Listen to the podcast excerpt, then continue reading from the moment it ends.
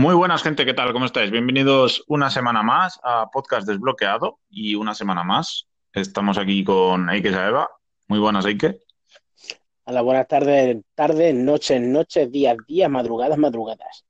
Esta semana ya a tope, ¿no? Ya no estamos malos, ya no estamos con fiebre. No, no, no, no, a tope, a tope de power, ¿no? Se suele decir eso, ¿no? Somos personas y, y hemos, hemos sobrevivido al, al gripazo que, tan tremendo que tuvimos. Y os traemos un, un nuevo programa, como cada semana. Y esta semana eh, habíamos pensado hablaros un poquito de, eh, bueno, eh, ha salido la primera gran actualización de, de The Division 2, ¿vale? El pasado 5 de, de abril. Os hablaremos un poquillo de, de lo que contiene y tal. Esta semana eh, si no, si mal, si no me equivoco, eh, Kotaku ha medio afirmado, medio confirmado que el próximo Assassin's Creed eh, irá relacionado con el tema de vikingos y mitología vikinga, lo cual es bien. Rajo. Uh. Así que vamos a hablar un poquillo del tema. Y por último, eh, cre- creemos, tanto Ike como yo, que ya hemos sufrido y ya hemos llorado eh, lo suficiente como para poder traeros nuestro pequeño Eh. análisis de Sekiro. eh, discrepo. Creo que a- el juego aún eh, dice que no hemos llorado, ni gritado, ni No, bueno, odiado lo suficiente. Obviamente, hasta que no nos lo pasemos, no vamos a llorar lo suficiente, pero por lo menos para poder hablar de él Llevamos ya la hora suficiente. Con conocimiento de causa, eh, llevamos unas cuantas hostias contra el suelo. O sea que Ya te digo. Está bien. Así que nada, gente, eh, hacemos un corte chiquitito, como siempre, y empezamos con... ¿Con qué te apetece empezar? Ay, lo que más rabia te dé. Venga, pues empezamos con el- la actualización de Division 2, luego haremos eh, Assassin's Creed, hablando un poco del tema este de los vikingos, y por último hacemos el análisis de Sekiro, gente. Así que nada, lo dicho, un corte chiquitito y empezamos. Bueno, gente, pues vamos con el primer tema del programa y es esta nueva actualización eh, y primera actualización de The Division 2. Eh, recordemos que el juego salió eh, casi, casi, casi va a hacer un mes desde que salió. Y bueno, ya tenemos la, primera actualización del, del título eh, que se llama Invasión, la batalla por DC. Eh, y eso ha sido lanzada el día 5 de, de abril y nos incluye eh, diferentes, diferentes cosillas. Lo primero, una nueva categoría del mundo, la 5. Hasta ahora teníamos disponible la categoría 4 o el tier 4. Y el límite de puntos se, se establece en 500. Han añadido una dificultad llamada heroica, que por si ya el juego era poco, poco complicado, pues nos lo ponen un poquito más para los que quieran eh, mayor reto. Eh, se han añadido también tres lotes de equipo, es decir, tres, eh, lo que serían tres equipamientos o tres vestimentas, ¿vale? Completas, que serían, una es direct- se llama directiva abierta, otra patriota auténtico y la última preparado para todo. Hay una nueva fortaleza de facción que se llama la Cuenca Tidal y además se van a ir añadiendo misiones de invasión eh, semanales. Eh, le, pondría, le pondría otra. a ver, sorpréndeme. Nació para matar. Nació para matar. Hostia, además así, con, acento andaluz. Nació Nació para matar. matar. Y no llevas armas, solo un cuchillo. Un bocadillo solito. A- Abocado, me gira abocado. No estaría mal, no estaría mal. A ver, eh, yo creo que la, la primera actualización tampoco viene mal. O sea, viene, No viene cargadita, ¿eh? viene cargadita, viene, viene con un poco de todo. Eh, de hecho, el tema de las categorías del mundo, si no me equivoco, lo han cambiado con respecto al primero, porque en el de Division 1 tú, po- tú podías cambiar de categoría de mundo cuando quisieses. Y en este Division 2, si no me equivoco, para cambiar de categoría y subir a la siguiente tienes que haber conseguido eh, eh, liberar o capturar todas las fortalezas de, las facciones, si no me equivoco, que no, no, Sí, no no, estoy es, seguro. Creo que sí. es así, es así. Le he Entonces, echado un vistazo y es así. como que lo han complicado un poquillo más y es más complicado. Antes podías irte, venga, me voy a la categoría 4, me- venga, ahora bajo a la categoría 2, ahora me voy a la 3. Ahora no. Ahora estás en la 1, cuando te pasas todas las fortalezas pasas a la 2, cuando te pasas todas pasas a la 3 y obviamente la dificultad va incrementándose según vamos subiendo de categoría del mundo, pero también se van incrementando los beneficios que obtenemos por eh, superar las misiones y superar los, la- las fortalezas, la captura de fortalezas. Eh, también hay que decir que no todo el mundo va a poder tener acceso a, a esta actualización y me explico. Eh, porque eh, cuando... o sea, voy a leer un poco lo que viene en la página de, Ubisoft sobre la actualización y que eh, puedes leer una vez que inicias el juego en el menú principal. Y lo que te dicen es que cuando llegues a Washington vas a recibir una llamada por radio que te informará de unos sucesos cercanos que requieren de tu atención. Eh, es una misión secundaria, ¿vale? Que tenemos que completar para, una vez completada, que se nos desbloquee la fortaleza de la cuenca Tidal. Ahora bien, este contenido de esta actualización solo va a estar disponible para los que hayamos alcanzado, no sé por qué digo hayamos, porque yo todavía no lo he alcanzado, para los que hayan alcanzado la categoría del mundo 4 y tengan una puntuación de equipo mínima de 425 puntos. Una vez que va largo, ¿eh? O Perdón, sea, que me da risa. Sí, sí, va por largo. Yo de hecho esta mañana me he metido por curiosidad porque digo, no me acuerdo cuánto, cuánto puntu- puntuación de equipo tenía. Yo estoy en 299, 300 por ahí. O sea que a mí todavía me queda, me queda recorrido. Y, y nada, simplemente cuando completemos la cuenca Tidal, eh, el coordinador de la base de operaciones, Manuel Ortega, nos va a informar sobre las operaciones de los colmillos negros y se van a desbloquear eh, misiones de invasión semanales, las que hemos comentado anteriormente, disponibles en todos los niveles de dificultad. Y que son misiones que se van a reiniciar cada semana y que se aplican a las misiones de historia anteriores. Entonces, eh, a mí me parece que la, la primera actualización viene bastante bien de contenido. Eh, de hecho, se suma a un juego que ya tenía bastante contenido, lo cual Joder. es bien.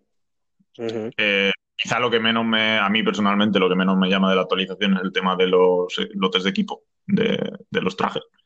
Pero bueno, oye, está bien que vayan metiendo también. Sí, Eh, ya es que no. Alguna que otra chorradilla también.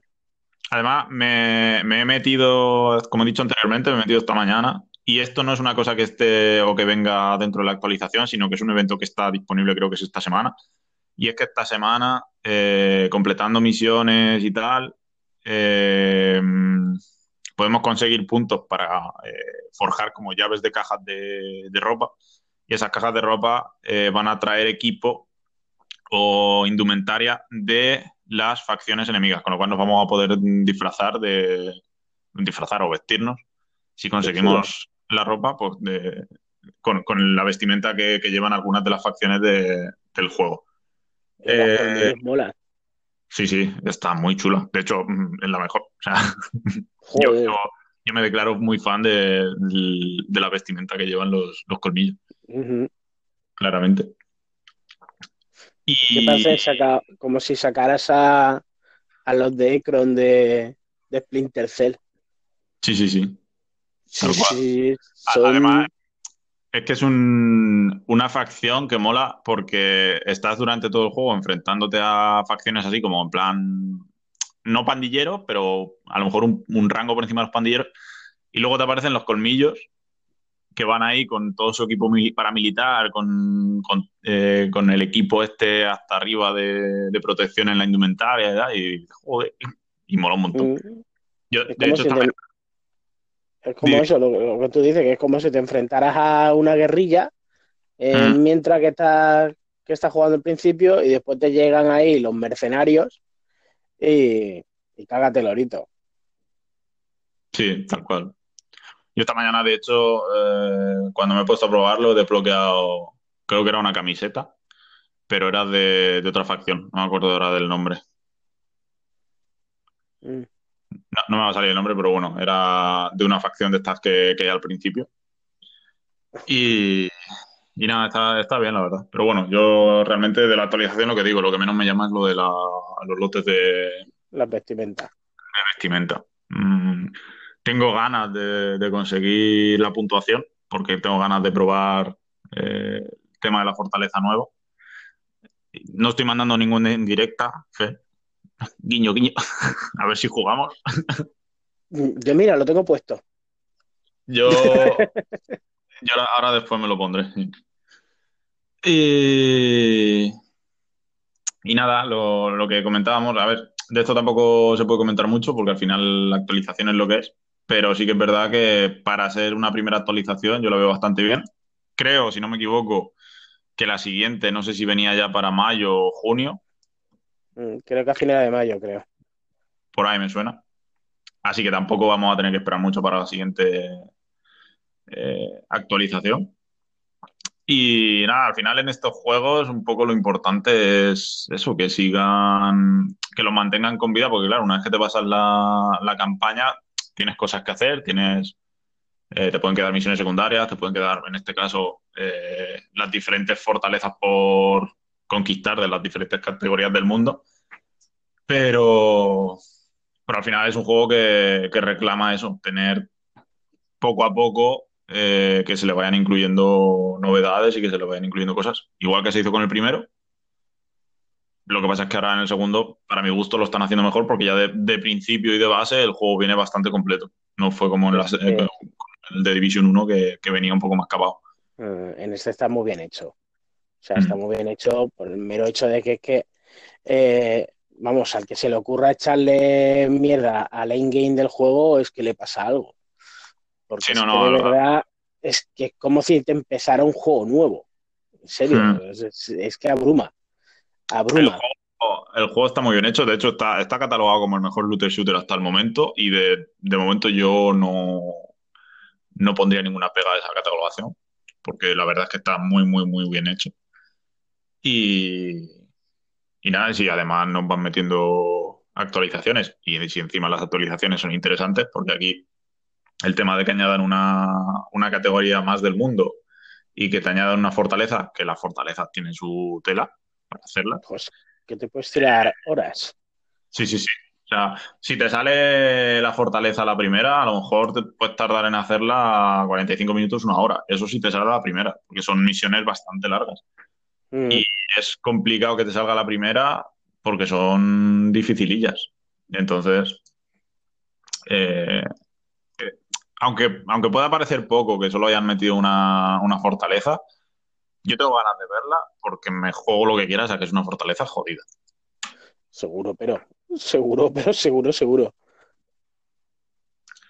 Así Es que todo lo que sea nuevo del juego es que, es que me interesa un montón, porque es que de verdad lo están haciendo, pero, pero de lujo. Han Mm. aprendido muchísimo de ya no solo de- del primer juego, sino incluso de los errores de los demás, o sea, de los otros tipos de juegos de estos. Los sí. Y, y eso les está beneficiando un montón. Está beneficiando porque están creando un pedazo de juego que te cagas. Mm. Además de verdad. Y, y lo están apoyando bien. Y además que, que eso, lo que comentaba antes, de Division 1 salió un poco capado y aún as- aún así Ubisoft lo, lo apoyó mucho y consiguió levantarlo con una base de actualizaciones, de expansiones y de tal. Este, que ya de base está bien terminado y tal, yo le auguro muy buen futuro. Y de hecho, yo es un juego que recomiendo sí o sí. Yo le- lo cogí con muchas ganas y, y la verdad es que no me está decepcionando para nada. Mm. Así que nada, habrá que ver luego el resto de actualizaciones que meten y tal, de expansiones y todo eso. Pero yo, como primera expansión, estoy contento. Porque además, de hecho, eso, ni siquiera puedo empezarla todavía porque no tengo el nivel de equipo necesario. Así que, O sea, vamos, que después de eso, que coño, que, es que encima te lo están poniendo gratuito. Y joder. claro, Otro, otros te podrían cobrar perfectamente 20 pavos por ya por la primera, simplemente. claro, claro. Entonces, pero bueno, por lo menos de momento es gratuito. No sé si luego habrá expansiones de pago, pero bueno, si habéis comprado la edición Gold o otra más tocha, en principio técnicamente todo lo que vaya dentro del año 1 de, de las actualizaciones de The Division van incluidas. O sea que no, no hay que pagar nada eh, para conseguirlo. Lo único que está de pago pues son las chuminas estas de que si las ropitas, que si no sé qué. Sí, pero bueno, como al final, es pago, estético. claro, da, da un poco igual. O sea, eso ya es tu, tu vena, tu vena friki. Sí, sí, claro, ahí con una palmera en la cabeza, pues tú mismo. claro, ahí luego ya cada uno eh, que se compre lo que quiera, pero como no es algo que te haga, no es un pay to win, pues Mm. sin problema. Eh, y nada, del tema este poco más. Eh, la verdad es que no es un tema que dé para mucho, pero bueno, que os lo queríamos traer porque nosotros el juego lo hemos cogido con mucho cariño. Y sí, y lo seguimos, y lo seguimos teniendo, porque es que ya os- ya decimos que es que es una gozada. Y cada vez que lo juegas, pues, coño, si te encima te vas encontrando cositas de estas así nuevas, que es de agradecer mucho, pues le Mm. da vena. Lo que siempre hablamos, dices, coño, es que me estoy gastando 70 pavos por un juego. Pero joder, es que es un juego que vas a tirar, yo qué sé, de meses con él. claro, Y encima eso, que ya tienen vista de que por lo menos el primer año vamos a tener contenido casi, vamos, Sí, casi cada dos meses. Además eso, que, que no es un juego que te estés comprando diciendo, Buah, no sé luego si lo actualizarán o no, es que ya tiene su roadmap y ya sabes lo que le van a ir metiendo, por lo menos durante el primer año. Sí, sí. Y Ubisoft es de las compañías que suelen mirar Mimar, Rainbow Six. mimar su producto, tío. Una de las cosas buenas que tiene, que miman sus productos como nadie. mira el Rainbow Six, por ejemplo, van ya por el año 4, el año Joder, 5. No sé por qué año van. sí. Sí que es verdad que todos los años tienes que pagar para el contenido, pero bueno, al final eh, Mm. ellos Y si te tampoco, gusta, ¿sabes? Entonces, mm, si te gusta el juego y demás, es que va- va- vas a entrar al aro, mm, seguro. Eso ya depende de lo que decimos siempre, ya depende de cada uno. Si claro. te merece la pena o no, vaya cada cual. Eso ya, cada cual que haga con su dinero lo que quiera. Nosotros ya os, os decimos desde aquí que para nosotros el gasto o la inversión que supone de Division con el pase del año 1 a nosotros de momento nos está pareciendo eh, que es De útil. fábula. O sea, u- bueno, útil, a ver, que, que está bien. Quiero decir, ahora ya depende de que os queréis gastar ese dinero o no. Pero bueno, eh, sin alargar esto mucho más, eh, vamos a pasar y sin abandonar a, a- a Ubisoft, vamos a hacer un corte chiquitito y vamos a hablar un poquito sobre este anuncio o medio rumor que hay sobre el próximo Assassin's Creed en el tema de la mitología vikinga. Así que nada, gente, un corte chiquitito y volvemos. Bueno, gente, pues vamos con eh, otra de las secciones del, programa y es este rumor, este anuncio eh, por parte de Kotaku que dicen que el próximo Assassin's Creed eh, tendría lugar en, o se ambientaría en la mitología vikinga. Yo, de ser esto verdad, empezaría a dar palmas con las orejas. Y lo que no son las orejas. Y lo que no son las orejas. De hecho, eh, una parte de mí se ha alegrado porque se rumoreaba también el tema de que pudiera haber un Assassin's Creed en el Japón feudal. Ahí no andemos por ahí, por favor. No, no, andes, ver, no andes con mis sentimientos. Una parte de mí, en el fondo, se alegra de que el próximo Assassin's Creed no sea en el Japón feudal y sea en el estilo vikingo. Porque después de jugar, eh, de- después de tener Sekiro, que está ambientado en ese tal, a mí la verdad es que me apetece un poco también otro ambiente. Que, si luego lo sacan, yo por mí perfecto, ¿eh? Yo siempre he dicho que un, un Assassin's Creed en el Japón feudal me encantaría. Pero que a lo mejor ahora que ya tenemos el Sekiro, que tenemos eh, ese, esa ambientación, pues a lo mejor parece que a mí personalmente me apetece más eh, el tema vikingo. Meterte ahí en medio, ¿no? Sí. Hombre, es que quieras que no, también es una cultura muy chula y, y que se, bueno, que se explora poco. Que se ha ido explorando poco, porque quitando God of War, ahora mismo Claro, así en plan cercano, mm, para de contar. y se ha Hay explorado. alguno que, hay alguno que otro que ha salido, el juego este de Vikingo de, de 360, y- Sí, o, o el de Vikingo propiamente, que es un medio indie, que es chulísimo, pero Mm. no ha tenido un juego como tal, así como pueden ser estos de, de Ubisoft, que, es que es, mm, hacen magia, tío, lo que es la historia y todo eso del juego. Claro, además es eso, que un juego de, de Assassin's Creed, de Ubisoft, eh, de- sea de la mitología que sea. Porque Ubisoft, la mitología que, te coja, te, da clases magistrales de historia. Es que te hace una locura. Yo me imagino, mira, por ejemplo, lo más cercano ahora mismo que podría ser sería la parte de, de Witcher 3, la isla Skalin. Es lo más parecido que hay ahora mismo que podría ser una inventación así nórdica y demás, porque va, de eso. La isla Skalin viene a ser mm, muy vikinga. Sí.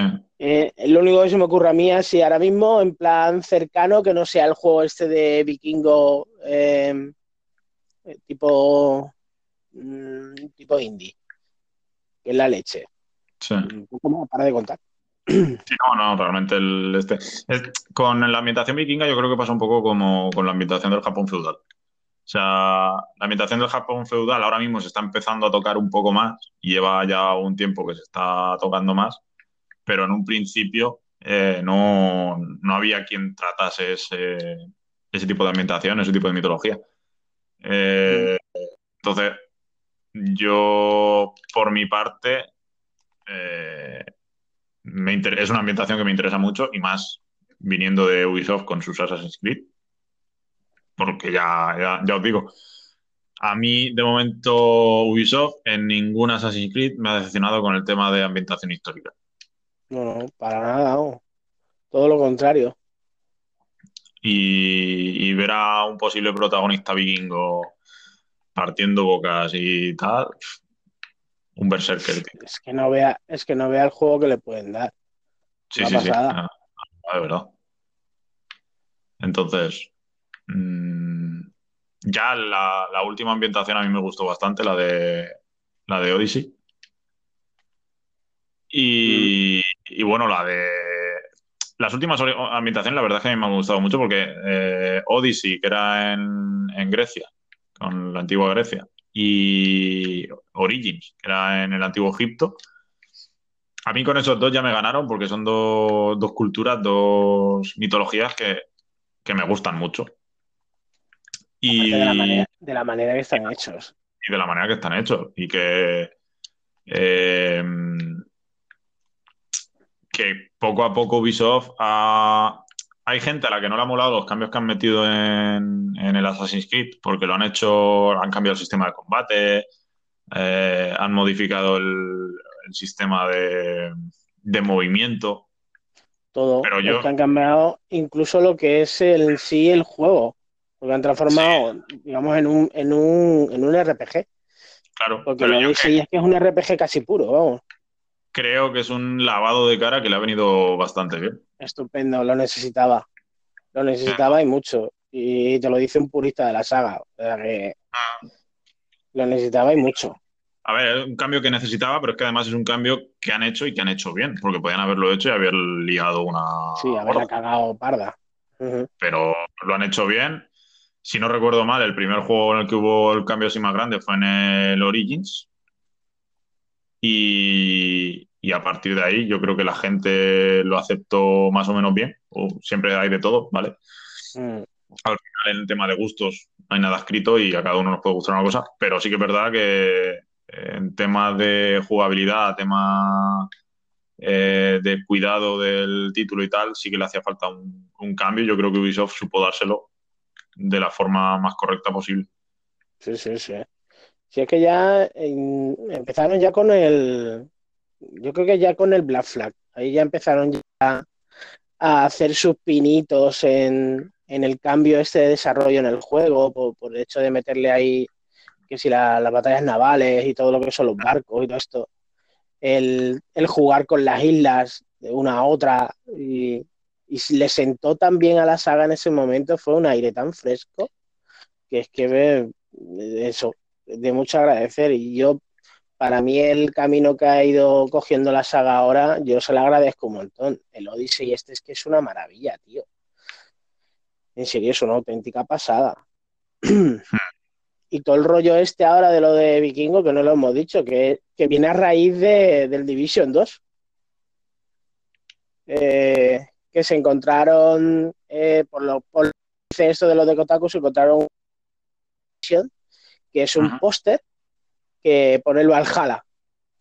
Y como ya en el, en el Division 1 ya se encontraron un guiño así gordo del, del Odyssey, pues dicen, pues esto es lo mismo. Habían cosas escondidas en el Division de eso, de, de los próximos lanzamientos. De uno de ellos era el Assassin's Creed, otro, era el Watch Dogs, creo que fue, o el For Honor, también For Honor, creo. y, y, al final resultó ser verdad. No, del, del Odyssey, no, del, del Origin, perdón. Al, final, era el guiño. Al final, Ubisoft siempre ha sido un poco de en sus propios juegos meter cosillas y guiños para otros, ¿sabes? Son muy trolls, son muy mamones.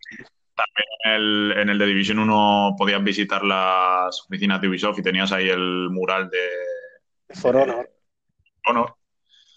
Y, y, cosillas así. Entonces, eh, siempre han sido muy de, de poner cosillas y, relacionadas con, con, otros títulos, hayan salido o no. Porque es eso, también te meten cosillas de juegos que a lo mejor no han sacado, pero que tienen pensado en algún momento sacar, como puede ser este Assassin's Creed. Eh, que yo de momento llamaría Assassin's Creed Vikings, porque no sé si ahora mismo tiene algún nombre. Según eh, ellos, según ellos le han puesto, le han puesto como sobrenombre eh, Valhalla, puede ser. No lo sé. Le, han puesto un sobrenombre. No me, no me acuerdo cuál, tío. pero vamos, que ahora mismo todo es especulaciones y demás. Que... Sí, bueno, al final son rumores. Eh, ya veremos. Pero normalmente estos de Kotaku no se suelen. No, no, se suelen, mucho. Ahí está. No suelen meterse mucho la gamba eh, en estas cosas. no se las suelen jugar mucho, digamos. Mm. Pues sí, yo, yo ya te digo, yo es un, una ambientación que me molaría mucho. De, hecho, a mí no me importaría que repitiesen como, como, con el Odyssey, por ejemplo, y que pudiese manejar, elegir si manejar a un chico o una chica. Mm, eh, porque para mí, el protagonista, protagonista de, del Odyssey es Cassandra. O sea, para mí es la que tiene mayor carisma, una personalidad más fuerte. Eh, obviamente aquí habrá también pues, diferencias entre gustos. Mm. Eh, pero para mí Cassandra es muy top. O sea, yo de hecho la, campaña la, empecé con, con, Cassandra y de hecho la tengo a medias, la tengo a medias con Cassandra. Yo con los dos. Luego empecé con empecé con Alexios, pero he, de decir que a mí Alexios me llamó muy poco. O sea, no sé, tiene algo que no. Y yo hmm. creo que es que después de probar a Cassandra. Como es que... es lo malo, por eso yo lo hice al revés. Como de todas maneras lo iba, lo iba a rejugar, en la Play lo jugué con Alexios y en, y en One he pillado a Cassandra. Es que también la parte esta sin vikinga, ya por, por soñar despiertos, eh, lo que son las de estos navales también podrían ser súper importantes. Imagínate llevar un mm. barco vikingo, tío, por esos mares del norte. Uf, por Dios, qué puta pasada. estaría muy guapo, la verdad. Yo, a ver, últimamente, si te digo la verdad, me da un poco igual que, que saquen sobre Assassin's Creed, siempre y cuando lo que saquen, pues eso, lo saquen bien, eh, hecho y, lo saquen y, sea chulo. Pero tío, a mí me meten ahora mismo un, un Assassin's Creed de vikingos o un Assassin's Creed en el Japón feudal, que tampoco le haría asco, y vamos, eh, voy de cabeza. A, mí me, a mí me pone de Japón feudal, tú lo sabes, yo directamente eh, abandono la familia, abandono trabajo, abandono amigos, lo abandono todo. Me encierro en una habitación como los, de estos que hay japoneses, estos que dejan también su vida atrás y se, encierran en una habitación y no quieren saber nada de nadie. Pues, pues, pues, eso me hago. Y digo, hola, olvidaros de mí, que no existo.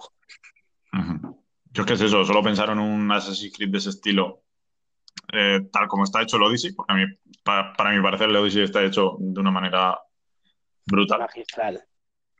Y se me ponen los pelos de punta. Yo el otro día cuando salió la noticia dije, no me fastidies, un Assassin's Creed de vikingos, por Dios. estaría, muy guay. Y seguro que tienen que saber algo más, porque yo no me, yo no me creo que se que se la jueguen así de esto con el pretexto de de lo del póster este que han encontrado. Yo creo que es que saben algo más. Seguro. Algo tiene que tener por ahí. Dicen, o me ha parecido entender que el juego en principio parecería que ibas, que saldría en el 2020. 2020. En principio este año no habría Assassin's Creed. Este lo anunciarían, ahora para el 3 Bueno, es que Para el 3 anunciaría. encima si te pones a pensar es que hasta cuadra, tío. Sí, Es que hasta cuadra, porque sería más o menos como suelen hacerlo ellos. A finales de año, de esto de que lo anuncian en el E3, tienen un año entero de del último pie de desarrollo, porque ya está ahí ya de desarrollo, esta gente en cuanto o en entre medio que están con uno, otro equipo está haciendo otro, Mm. y para ponte noviembre y tal del año siguiente, mm, ahí lo tienes. tal cual, sí. Pero es eso, ahora se vienen ferias, eh, dígase 3, dígase la Tokyo Game Show o, o este tipo de la Paris Game Week. Y todo esto, así. Y son todos eh, momentos factibles en los que se pueda anunciar algo. Y Kotaku, eh, ya decimos, es un medio que normalmente no mete la pata. Y no mete la pata normalmente porque lo que dice lo dice con, con ciertos pretextos que ya conocen. Sí, sí. Suele ser un directo muy, muy serio, no. A ver, te meterá a gambas como te mete todo el mundo. Tampoco vamos a poner aquí que son la, la maravilla de- del universo. Es, imposible. regla- Ahí está, pero por regla general suelen ser suelen ser serios, vamos. Sí, sí, sí. Pues yo, desde que me enteré, creo que me enteré ayer. Bueno, eh, lo estamos grabando esto el día 6 de abril, pues el día 5 creo que me enteré. Eh, y estoy que, vamos, doy palmas con las orejas de Yo ya-. Yo ya estoy pensando dónde, es más, mira, yo, yo ya para más, fri- pa' más friki ya estoy haciendo el sitio donde va a ir la figura La figura, ¿no? de, la edición, de la edición especial. Ni os la pongo aquí o no la pongo aquí. Yo, bueno, tú, tú ya lo sabes, yo el otro día me pillé la, la de Alexio, Sí. del, del Odyssey. Estoy a ver ahora si, si consigo la de Alexandra, o sea, la de Cassandra, que diga. Cassandra. Y, y sí, yo si saliera una edición especial de Assassin's Creed, no, me plantearía pillármela también, porque el tema, esas otras, las figuras que sacan suelen ser la hostia. Yo, para mí, eso es una compra segura. O sea, Para mí cada- últimamente Ubisoft está muy, muy top. O sea, tanto en tema de merchandising como en tema de videojuegos, de, sobre todo hablando ya de, de los Assassin's Creed. Eh, para mí últimamente están, están muy top. ya me quedé con, ya me quedé con las ganas de, de pillarme el de, el de Division, porque la figura mola un huevo y no llegué a tiempo. Que cada Mm. vez que entro en un Mediamar o en un sitio de estos así, me voy directamente a, a donde están los de los Pero videojuegos y las ediciones final- especiales. Pasado el tiempo, acabarás encontrándote la figura por ahí suelta. Sí, porque encima lo bueno también que tiene, que tiene Ubisoft que también piensa en los que no se hacen con las ediciones especiales, que a ver, qué dinero. Eh, y siempre sacan de, los mismos, sacan varias figuras. No Mm. solo las de la edición especial. Mira, por ejemplo, esta, la de Alexio. Tú la que te has comprado es una versión que viene sola, o sea, que viene Alexio y ya está. Y la edición que yo tengo de Alexio es porque me, me compré la edición especial del juego. La de Claro. Cassandra me la compré aparte. Y, Además que y la, eso, la figura es diferente, me parece, ¿no? La de Alexio. sí, la sí, tuya lleva- es figura. La mía lleva un casco ahí saltando con la lanza y tal. Y la tuya va sin casco saltando con las dos manos para atrás con la lanza. Es más o menos es lo mismo, pero cambia un poco. Sí, tiene, tiene detallitos que cambian. Eh, probablemente Vamos. también sea un poco más grande la que tienes tú. Mm, No te creas, porque la que, la que tú te has pillado es exactamente igual de grande que la de Cassandra. Y Mm. yo tengo la de la de Alexios al lado de la de Cassandra, que también la tengo, y es exactamente Sí. igual. Se ha cambiado un poco. Entonces cambia más el tema estético que lo que es tamaño y todo eso. Sí, o sea que no es, que no es ninguna desorbitada. Pues, yo no me quiero imaginar una figura de Assassin's Creed vikingo. O Es que encima si me pongo, si me pongo a. Es que no estoy seguro si la armadura está. Es que había una armadura especial en la Assassin's Creed de la Hermandad, que era la de Brutus. hmm, Y sé si es que, es que no estoy seguro, por eso no me, no, no me pongo la mano en el fuego. No sé si es que era de un general romano o, era un, o era un tío vikingo. Es que no estoy seguro. Tendría que ponerme el juego para mirarlo. Pero es, que la, la, lo que es la armadura así es plan vikinga, es con pieles y cosas así. Así que daría incluso juego a que, a que ya han tocado, digamos, el, el planteamiento este de las Sí, sí, sí. Tendría que mirarlo. Mira, para el próximo programa mm, ya lo, ya, ya lo digo, ya lo sabré, seguro. Pues sí, deberes para el próximo programa. Me la habré puesto. Y le habré mirado.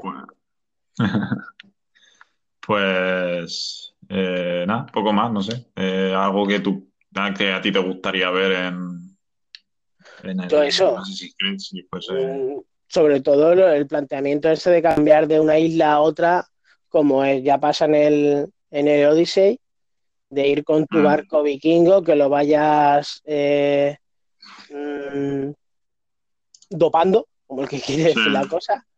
Y, joder, tío, sería una pasada. Tú ponte, por ejemplo, una fortaleza de estas sin vikingas. Los castillos que esto que, tiene así, que, es, mm. muy, es muy tipo greco-romano, una cosa así parecida. Y con la cultura esta, pegarte de hostias con las valquirias, tipo como en el God of War. O, o, darle de hostias a Odín. Estaría muy guapo, tío. Sí, sí, es que pueden sacar ahí dioses nórdicos hasta que se aburran. Barcos vikingos, he tenido que buscarlo, lo siento, los Dracar se llaman, creo. Dracar. Eh, los Dracar. Y, de guerreras. Hasta el nombre está chulo, tío. De guerreras vikingas, tú ponte que te pongan en una lagerta. Una sí. se caga ahí todo el mundo. Que puedes elegir entre Ragnar y Lagerta.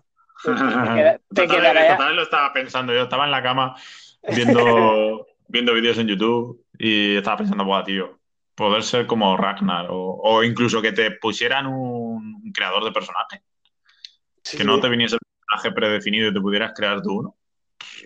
pues, pues, imagínate cuánto, cuánto Ragnar y cuánta Lagerta habría por ahí. Ya ves. Madre mía. Estaría pedo. Sería un locurón. Pues sí, la verdad. Pero bueno. Eh, y nada, poco más. Eh, la verdad es que de ser cierto el rumor sobre el Assassin's Creed de vikingos, mm, yo estoy la más de contento, yo estoy la más de a gusto y lo apoyo. Eh, porque ya, ya os digo, yo ahora mismo uno en Japón feudal me gustaría mucho, sí. Pero ahora mismo, como tengo el Sekiro, parece que esa sed de Japón feudal la tengo un poco calmada. Y eso a mí no se me calma ni vamos. A ti no se te calma ni para atrás. yo creo que es que, es más, estaré jugando al Ghost, al Ghost of Tsushima y estaré pensando en otro tipo de juego Japón feudal que podrían hacer de lo que estoy jugando. Y yo, no, lo mío es enfermedad pura y dura, lo siento. Ya ves.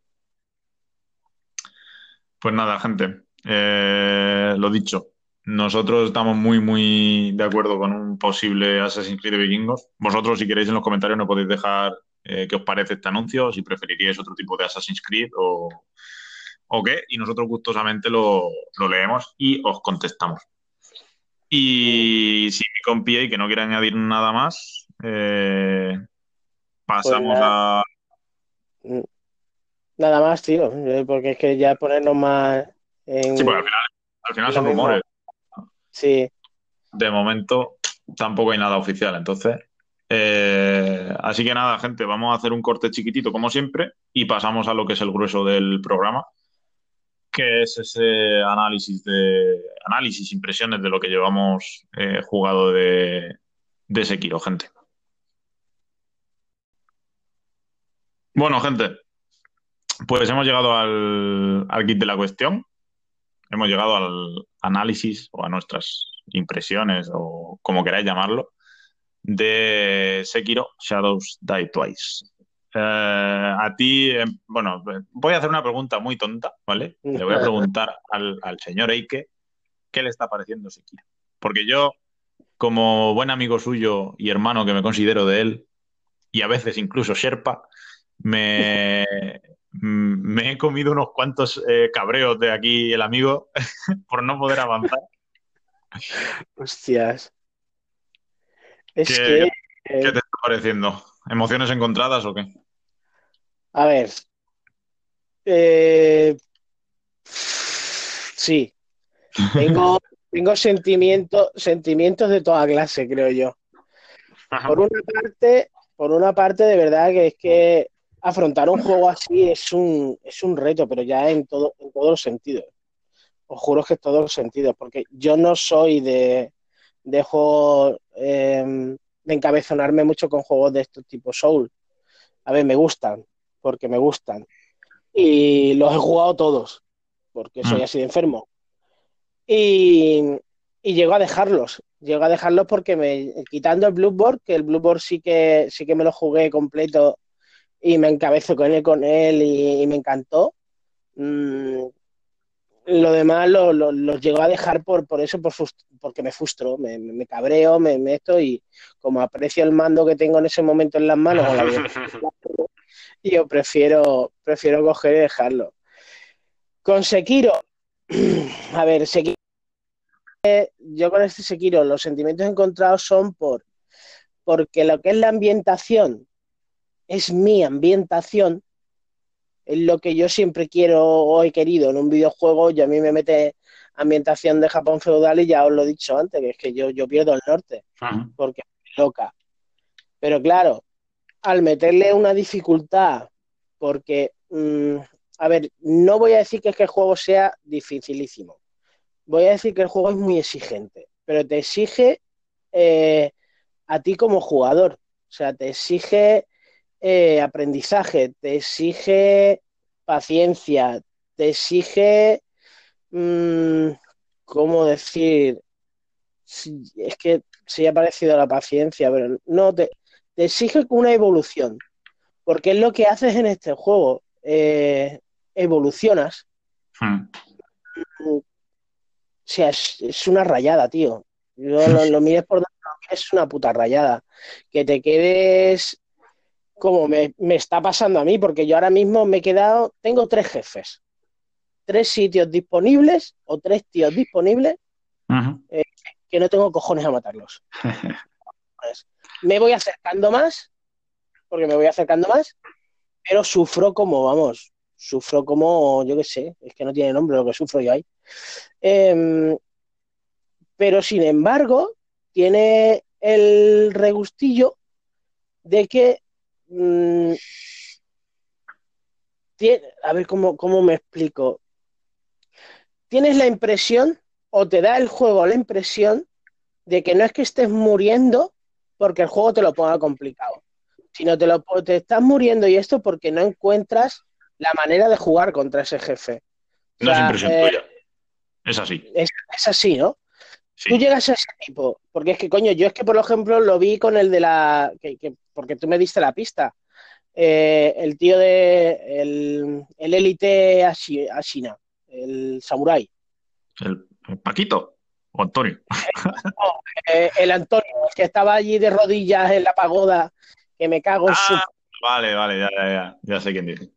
Vale, yo cogí, llegué a él y encima el tío es lo más fácil del universo. sí, sí, Que sí. te- pues vale, pero es que hasta que no lo ves, tú dices, coño, después tienes... em, es que tampoco quiero ponerme en plan spoiler, lo que son los, artilugios que necesitas para, pa- para continuar muchas veces, porque en sí es, es lo que necesitas para continuar. Muchas veces te llega el punto de que tienes una prótesis y por esa puñetera prótesis te cambia el juego completamente. O sea, te cambia ese, ese, ese jefe, ese miniboss o, ese, o esa pantalla entera. Porque a lo mejor, yo qué sé, tienes, el, tienes la espada esta que, que echa veneno, que es con la que pues, me puede cargar a Antonio, La Sabimaru. mm, la Sabimaru, y te dices, cojones, pues, coño, solo por esa gilipollez. Y después es saber tratar a cada, a cada, a cada masilla y a cada. Joder, es que hasta un puto perro. Depende cómo vayas. Te hace. otra de las cosas que te deja bien claro es que libera la mente, o sea, libera la mente completamente de lo que es un soul, porque te deja bien claro que esto no es un puto soul. Dices, tío, bórrate la cabeza lo que tenías pensado, porque es que no, porque es que si no, mm, no juegues directamente, porque es que lo vas a pasar putas, no lo siguiente. Mm, no, no te exige que juegues igual que un Soul, no te exige eso de estar cubriéndote, de mm. intentar buscar el mínimo, el mínimo resquicio para en cuanto puedas pegarle la hostia y tal. No, no, no, no. Aquí te hace jugar de la manera que ellos han querido que el juego sea jugado, o sea, con el hacer parring todo el tiempo o intentar hacer parring. Em, buscarte lo que son las habilidades, que, la, que las sepas utilizar en el momento que tienes que utilizarlas.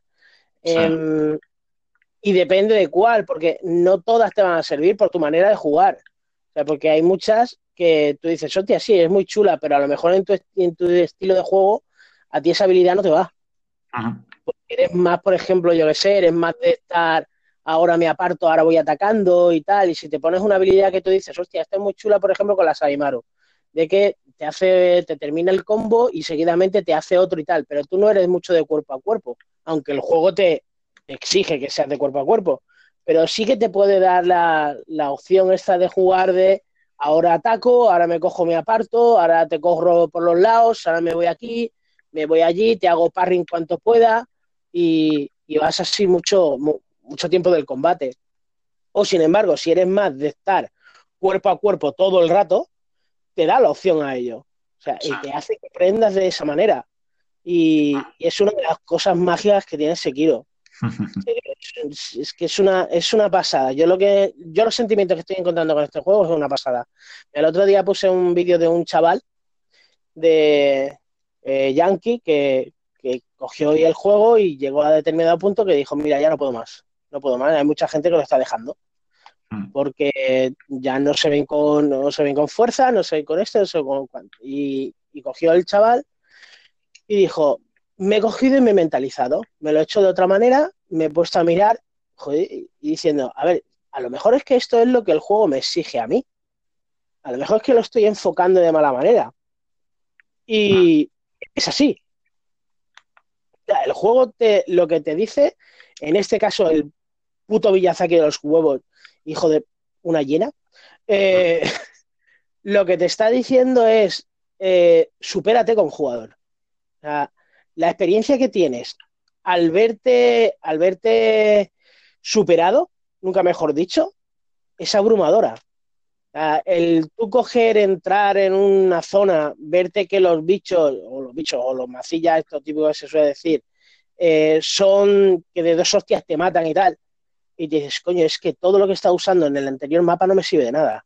Y vuelves a empezar a jugar, a aprender. Vuelves a aprender. Es un reto cada, cada zona.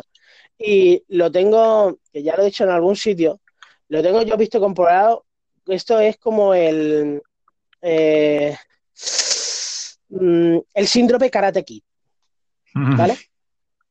Yo, lo, comparo así. Eh, a ti, por ejemplo, en la película Karate Kid, una de las cosas que más gracias hacen es cuando el, viejo está enseñando karate a, Daniel Sam.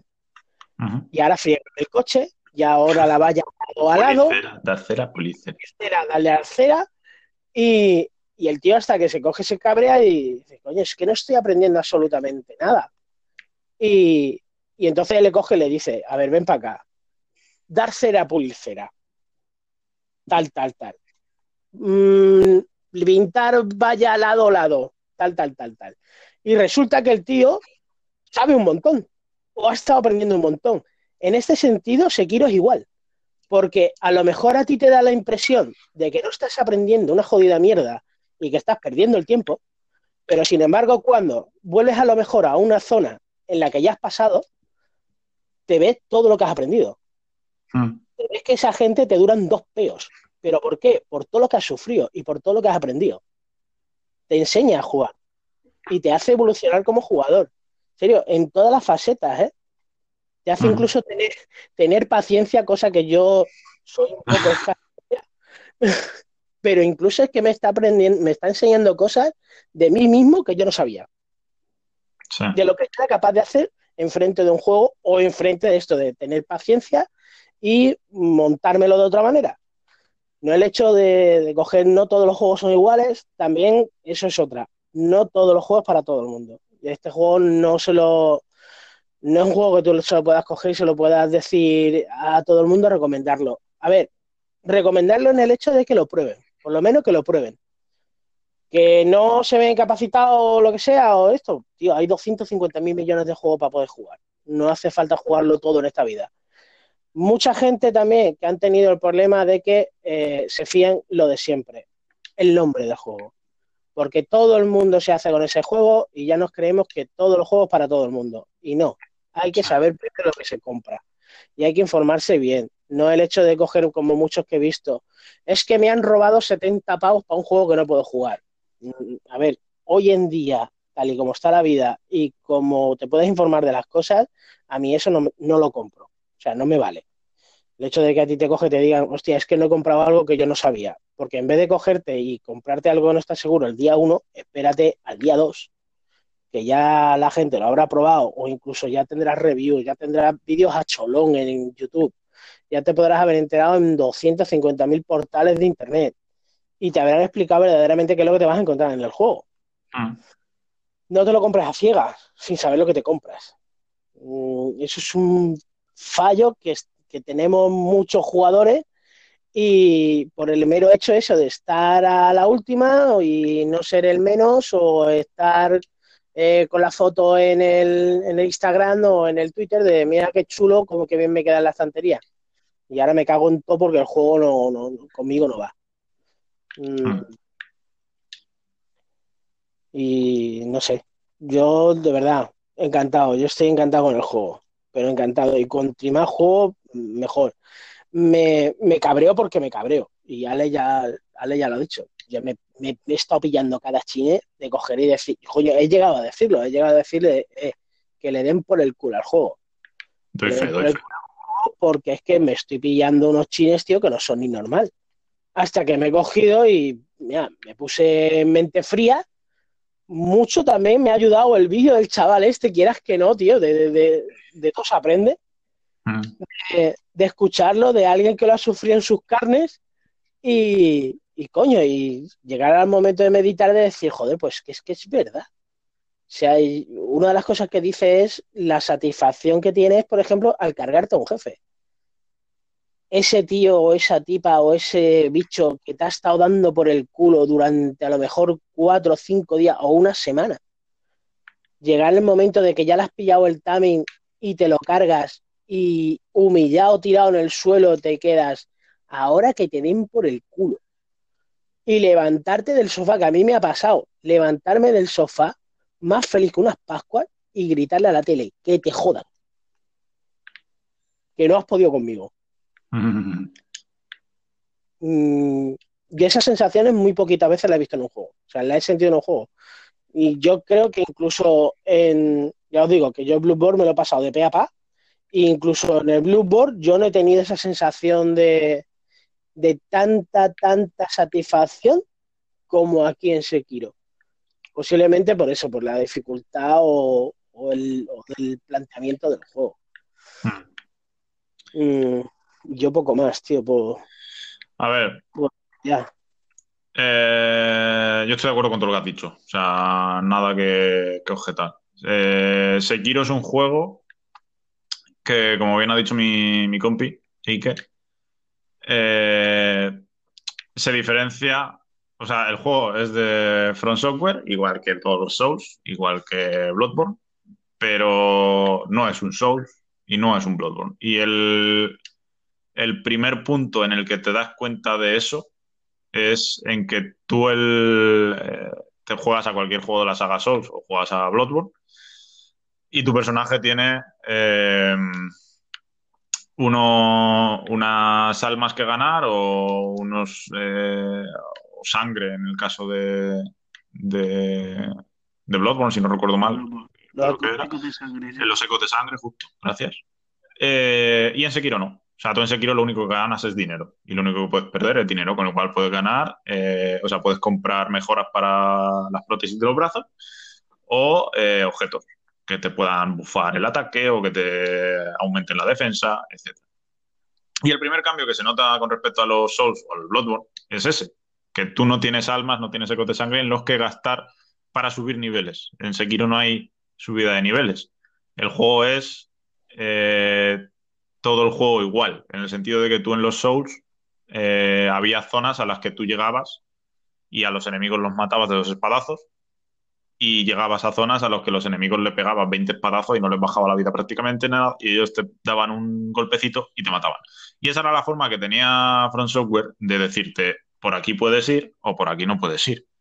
Sekiro no es así. Sekiro eh, no, no tienes niveles, no, no tienes unas estadísticas que tú puedas decir, venga, pues ahora te subo la fuerza, la vitalidad y la destreza y luego te subo eh, el aprendizaje.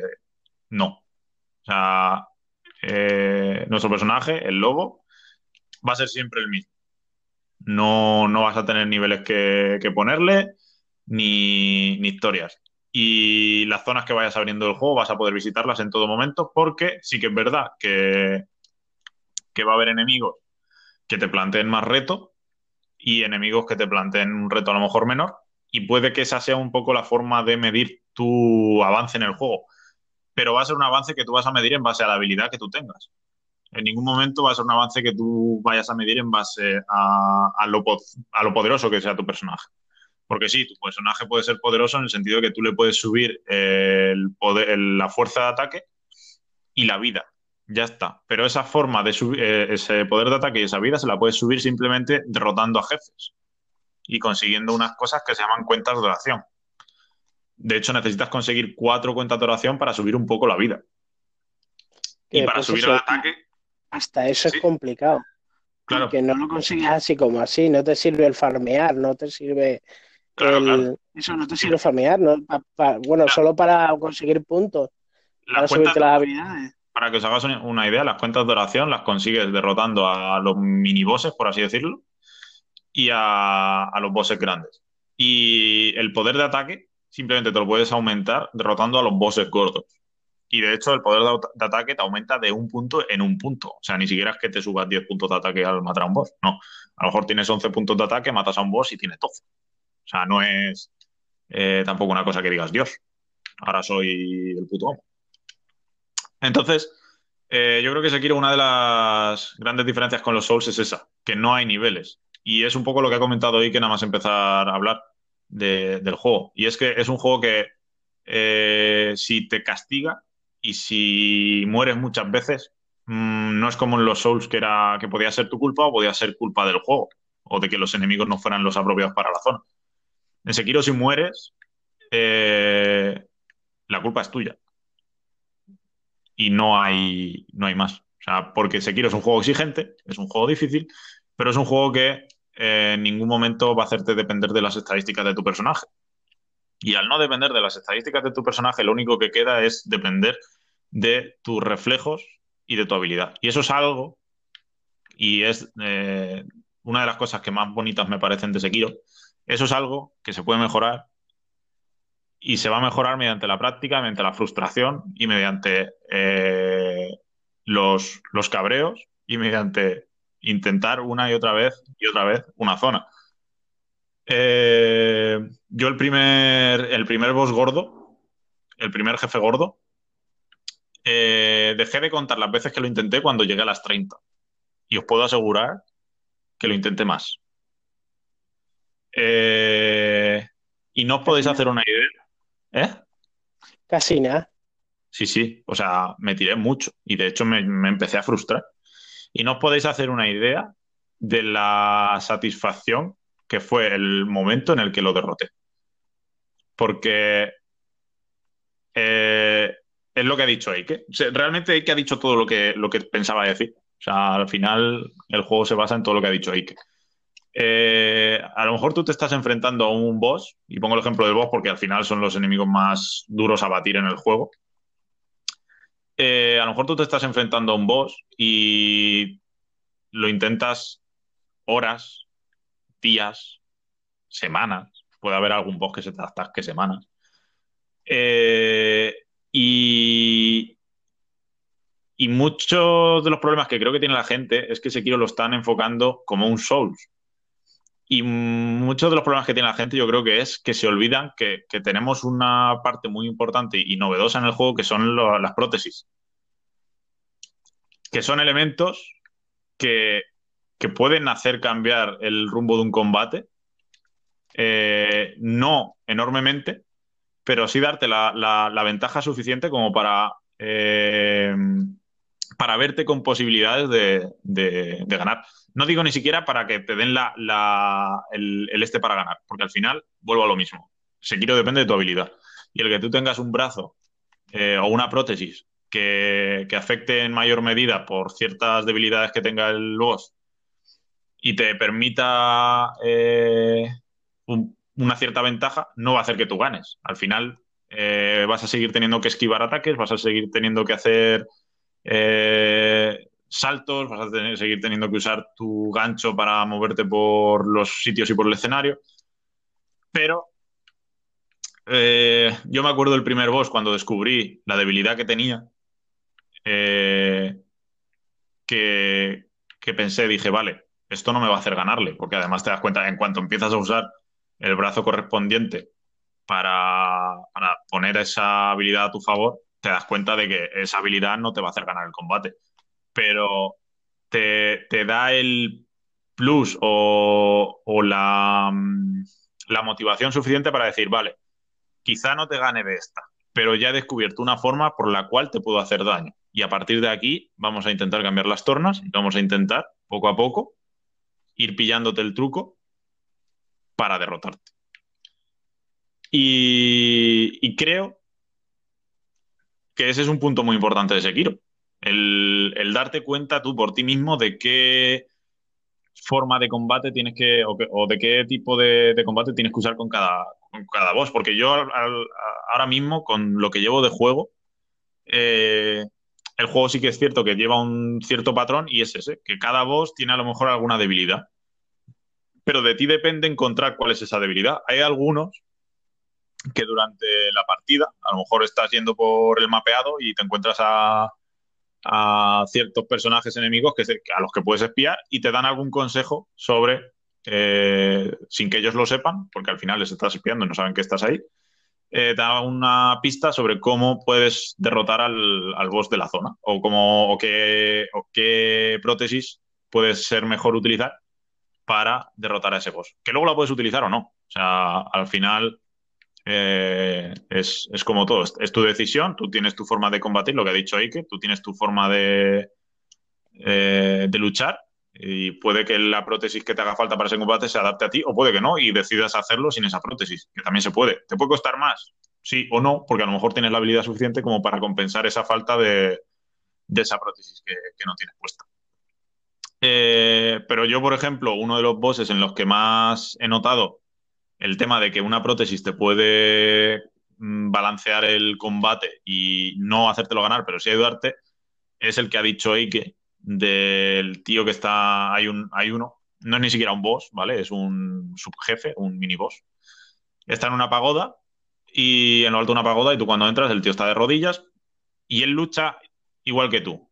Eh, es uno de esos jefes en los que dices, vale, aquí si pierdo, de hecho, es por culpa mía. No es porque el boss sea un animalaco de 30 metros o porque tenga unas habilidades súper especiales. El, mini jefe es un samurái no tiene más. O sea, una persona con dos piernas, dos brazos, su espada y ya está. Eh, ¿Qué pasa? Que tiene ciertos movimientos, igual que tú, tú también tienes tu set de movimientos, y al final lo que tienes que hacer es eh, un poco conocer esos movimientos. Yo siempre, cuando juego a este tipo de juegos y cuando veo a gente jugar a este tipo de juegos, les recomiendo que cuando vayan a enfrentarse a un boss, las dos, tres, cuatro primeras veces no vayan pensando en matarlo sino que vayan pensando en aprenderse el set de movimientos que tiene. Porque las tres, cuatro primeras veces es muy probable que no consigas ganarle. O sea, conoce a tu enemigo. Para mí ese es el, mejor lema de, este tipo de juego. Y, pueden hacerte falta tres, te pueden hacer falta cuatro intentos. A lo mejor a los dos intentos ya puedes ganarle. Pero creo que es importante conocer el set de movimientos de, tu rival. Y, y, en este mini jefe en concreto, eh, hay, hay una, herramienta, un brazo protésico, que es el que mencionaba, el que mencionábamos antes, que se llama Sabimaru, que es una espada que, que envenena, ¿vale? Pero claro, esa espada tú la puedes conseguir o no, porque es una espada que está mmm, bastante escondida y bastante bien custodiada. Y, pero está en la zona o en la zona del mapeado en la que te vas a enfrentar a ese, ese enemigo. O sea que, en parte, Sekiro te está dando información de forma un poco velada de qué puedes utilizar para mm, determinados, eh, determinados enemigos de la zona. Y en este caso, por ejemplo, es eso. Tú tienes, pero claro, tienes que investigar porque la espada, ya os digo, está, está escondida. Eh, ¿Qué pasa? Yo contra este enemigo me enfrenté unas cuantas veces y probé fui probando las diferentes prótesis.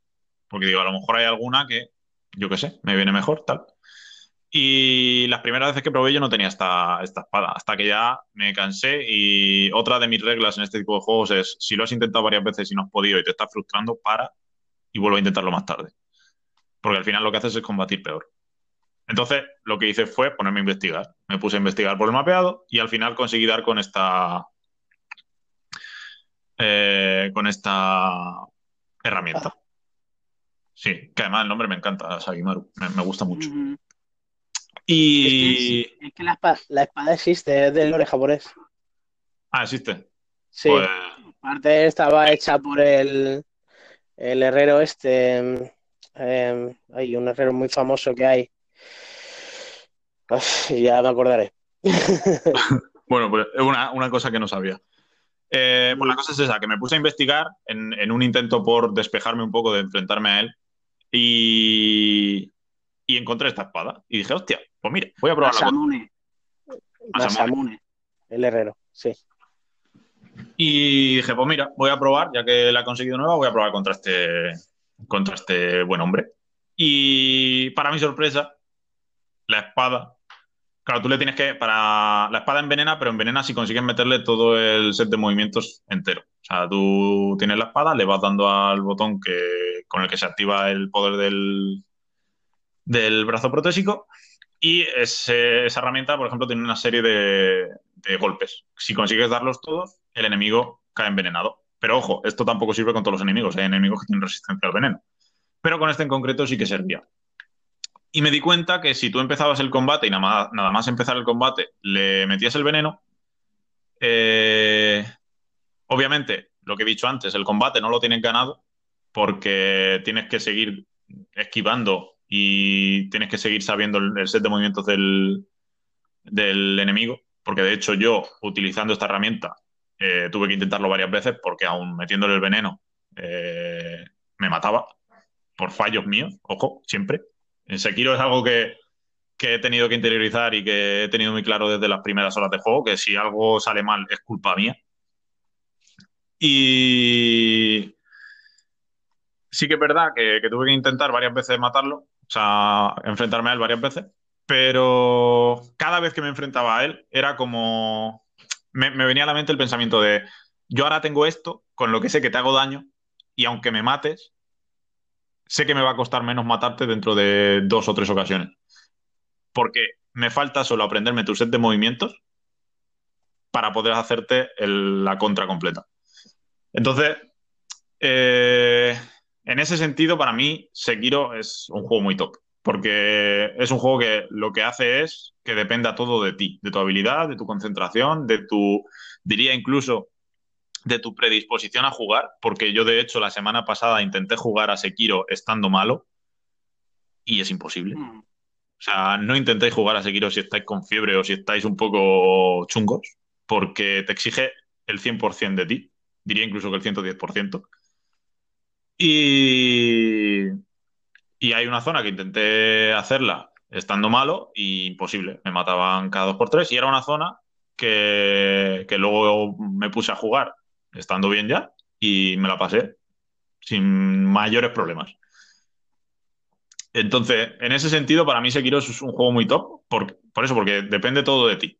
Además que eh, el tema de la jugabilidad está súper bien implementado. Yo de, momento no me he encontrado ningún fallo de decir, eh, vale, voy a intentar huir de aquí usando el gancho y que el gancho no, se me active o, no me lo detecte.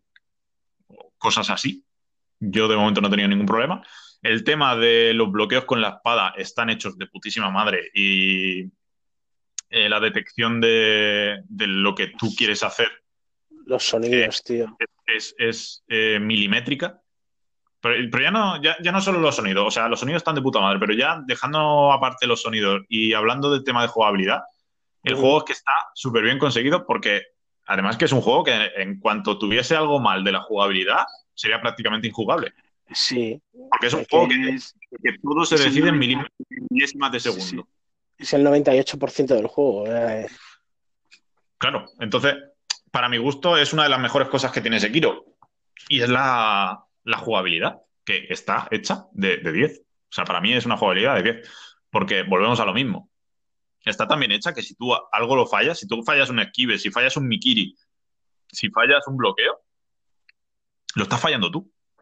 No lo está fallando el juego. Porque el juego responde al milisegundo, a lo que tú le, ordenas. Entonces, en ese sentido, eh, para mí es de 10.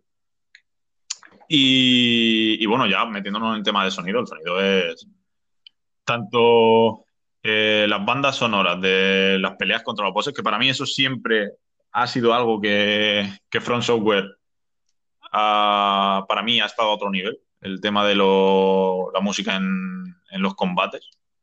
De hecho, hay, hay vídeos por ahí y hay estudios, entre comillas, hechos, eh, que dicen que, la música de los combates te marca el, el movimiento de los, de los jefes. Y que cuando hay Sí, sí, sí, está, me vi un, hace tiempo me vi un, un vídeo de un tío que había estudiado el tema de la banda sonora de, no sé si era el Dark Souls 1 o de algún Dark Souls, no me acuerdo cuál, y que había comprobado que la, la, música de los combates contra un boss eh, estaba siempre marcado por acordes más graves y más fuertes cuando el, el enemigo iba a atacar y por una música un poco más eh, lenta o más suave cuando el, el enemigo simplemente iba a moverse. Y a mí eso me pareció flipante. Dije, joder, joder. pasada, ¿no? Por descubrir eso. joder. Pero, sí, para mí, eh, Front Software en tema de, de, bandas sonoras es, eh, es flipante. O sea, no, no tiene. No voy a decir que no tenga rival porque hay un montón de compañías que mm, consiguen unas bandas sonoras de la hostia, pero en lo que se refiere a sus títulos, hace cosas maravillosas. Y, no sé, eh, es que nos hemos explayado cada uno en su turno. Eh, y, no sé, yo realmente he dicho lo que quería decir. No sé si se me queda algo. Eh, porque, bueno, gráficamente al final es un título de Front Software, ¿vale? No es un pepinazo, pero se ve de puta madre, las cosas como son. que no sea un pepinazo, lo que son, lo que es artísticamente, es algo que siempre han cuidado muchísimo. Es, magia, pura, tío. es magia pura. Y vi lo bestia que es cuando llegué al mapa de los monjes. Lo dejaré ahí. Ah, hmm. es que es precioso. Eh, la palabra es precioso. Sí, sí, sí. Es, más bestia. Está muy bien hecho. Y, nada, yo sobre todo lo que quería hablar de Sekiro era eso, el tema de, de la, la frustración que tiene mucha gente, la, dificultad, que esa, es otra. Ha habido el tema de la polémica de que la gente estaba viendo que le metieran un selector de dificultad. Ah, eso, mira, eso sí lo quería, eso sí lo quería tocar. ¿Tú cómo lo ves eso? Yo no voy a decir que, que lo vea mal, pero a ver, me voy a explicar yo no veo mal que un juego tenga selector de dificultad. De hecho, eh, yo soy de esas personas que agradecen un selector de dificultad porque a mí los juegos me gusta jugarlos generalmente en la dificultad normal. O sea, ni muy fácil ni muy difícil. Eh, y soy partidario de que los juegos tengan su selector de dificultad y que te dejen a ti elegir en qué dificultad quieres jugarlo. Pero creo que poner a Sekiro, o digo Sekiro porque ha sido el caso, pero creo que poner a cualquier juego de Front Software en uno de estos ejemplos no tiene razón alguna. Quiero decir, al final Front Software ha creado una saga y una serie de juegos eh, que se han basado siempre en la dificultad. Y en parte la esencia de los Souls, la esencia de Bloodborne, la esencia de Sekiro, es la dificultad. Si tú le metes un selector de dificultad, te estás cargando eh, el trabajo de toda esta gente. Porque toda esta gente, las horas que se hayan metido en los despachos, en la zona, en, las salas de creación y tal, eh, se las ha pegado pensando en hacer un juego que a la gente le cueste, le cueste superar. Y de hecho, eh, creo que lo que, lo que he comentado, eh, front software y, dificultad son dos palabras que ya van unidas de, unidas de la mano. De, base. O sea, yo soy muy partidario de que los juegos tengan selector de, dificultad, pero no en, front software no es para mí el caso de que tenga que tener un, selector de dificultad. Al final, front software ha creado lo que ha creado sabiendo que no es un juego fácil y sabiendo que va a haber mucha gente que no lo juegue precisamente por eso y no se han molestado en. Podrían haberlo hecho. Llevan eh, tres Dark Souls, un Bloodborne, los Demon Souls. O sea, han tenido mucho tiempo para pensar, ostras, pues a lo mejor estamos haciendo juegos muy difíciles, vamos a meter un selector de dificultad. Si no lo han hecho todavía, gente, es porque no quieren hacerlo y porque saben que, aunque el juego sea difícil, lo va a jugar la gente que sepa que quiere jugar a ese juego. Entonces, yo por en, en Sekiro, y con esto acabo y te doy la palabra, en Sekiro yo no metería un selector de dificultad, para nada. De hecho, lo hemos comentado ya. El juego no. Me voy a arriesgar a decir que el juego no es difícil. El juego es exigente. Porque el juego, tú en el momento en el que sabes eh, cuáles son los patrones de movimiento de un personaje y en el momento en el que sabes qué herramientas utilizar y en el momento en el que estás suficientemente concentrado, el juego es exigente, pero no difícil. Mm. Para mí.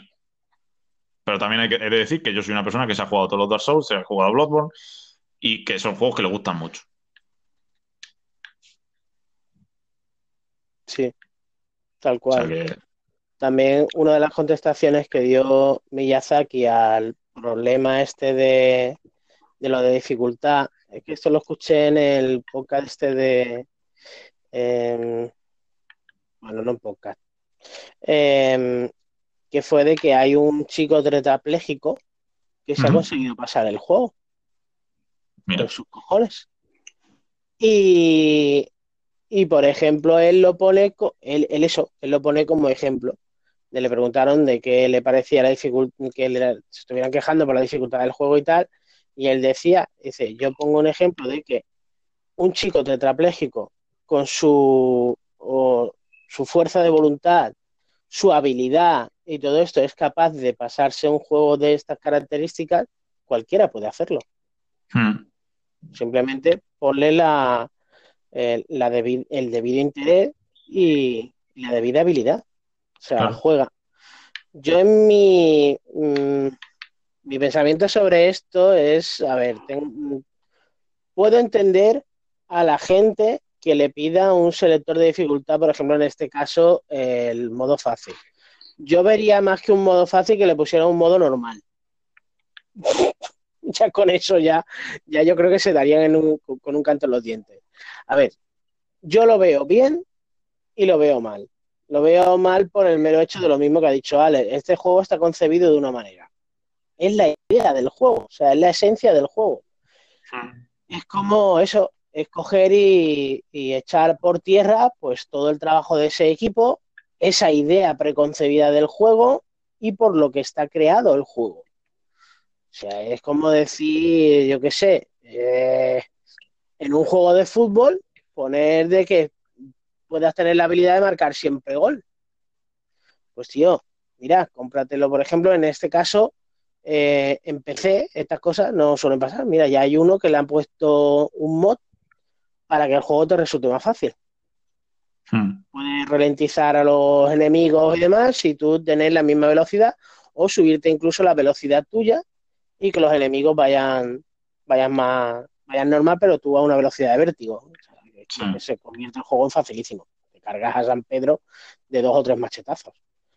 O en, este, en ese sentido. Este, mm, puedo entenderlo por el hecho de que habría también mucha gente que no se atreve a jugar estos juegos por el mero hecho ese de ya mm, a ver, es que cuando utilizan la palabra manco, eh, la, gente se ofende mucho. Yo a mí, a ver, yo siempre lo he dicho, yo soy un manco en estos juegos.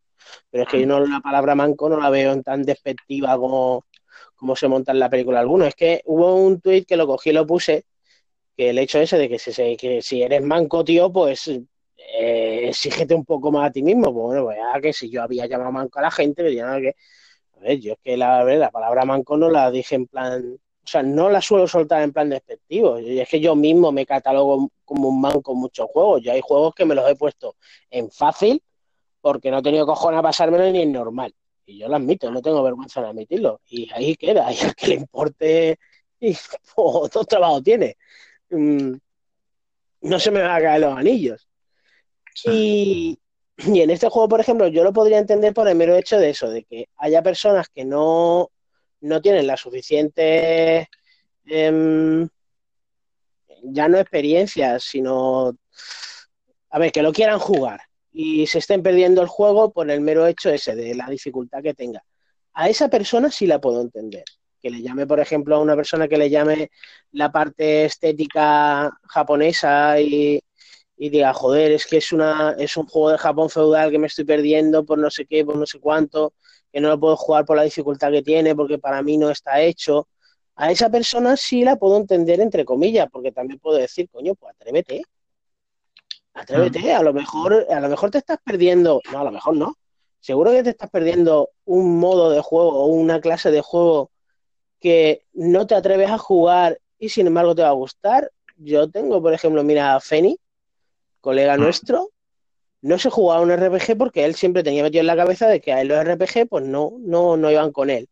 Hasta que se cogió, tío, con dos pares de huevo y dijo, mira, hasta aquí he llegado, tío, me estoy perdiendo algunos juegos que estoy viendo que la gente está disfrutando y tal, y a lo mejor por mi propio perjuicio me estoy, pegando, me estoy perdiendo juegarros que, que a lo mejor me pueden llegar a gustar por eso, por eso mismo, por el perjuicio mismo que yo le estoy montando. Y tío, y al final se ha encontrado un, un catálogo de juegos nuevo para él que le está encantando. Y se está jugando juegarros que, mira, coño, se metió a jugar el The Witcher y le está encantando. O el, no sé, mira, ahora se va a meter, con, por ejemplo, con el Final Fantasy XV. Juegos que él en la puta vida decía, yo es que esto no lo jugaba ni borracho, vamos, es que, ni borracho. Y al final, pues le está gustando. Pues en este sentido, este juego yo lo veo, lo veo igual. Lo veo que prueba, ¿Qué puede pasar? Que no te guste. Hoy en día no hace falta cogerte y gastarte los 70 pavos en un juego para mirar si. Eh, no, te lo alquilas y ya Alquilas o se lo pides a un colega o. Yo qué sé, hay 250 mil millones de maneras. Mm, y ya está, y un poco más, la verdad. Eh, pero eso, que no sería lo suyo, no sería lo suyo, y yo estoy, vamos, seguro no. Lo siguiente, que Front Software ni Miyazaki va a tragar por el, por lo que le diga la gente, y va a poner un selector de dificultad. Estoy seguro que no. Para nada. vamos, yo. A mí se me, diga 30 veces. Se me caería un mito, la verdad. Yo, yo lo admito. A mí se me caería un mito este hombre. Si tragara por lo que. por la presión, digamos, de la gente, que ha habido quien sí ha quien se ha caído en cosas así por, por presión de ya sean los medios de comunicación o ya sean los jugadores o hmm. que está así. Lo que hemos dicho casi yo creo que comienzo que no todos los juegos están hechos para todo el mundo. Exacto. hay algo que hay que metérselo en la cabeza. Pues sí. Y poco más tío pero bueno, sí, ya poco más que comentar. Hemos estado aquí 45 minutos hablando de Sekiro, que no está mal. Y os hemos dado un poquito nuestras impresiones, lo que pensamos nosotros sobre el juego. Y nada, vamos a ir cortando por aquí el programa, gente.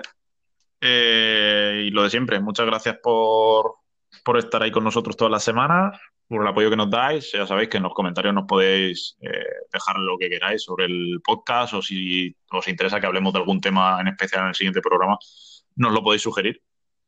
Y nada, por mi parte, muchas gracias por estar ahí, muchas gracias por escucharnos y nos vemos en el programa de la semana que viene. Eh, eh, nada, sin más, un saludito y sed felices. Ser malos, que ser buenos de todos. Hasta luego. Un abrazo. The podcast you just heard was made using Anchor. Ever thought about making your own podcast? Anchor makes it really easy for anyone to get started. It's a one stop shop for recording, hosting, and distributing podcasts. Best of all, it's 100% free. Sign up now at anchor.fm slash new. That's anchor.fm slash new to get started.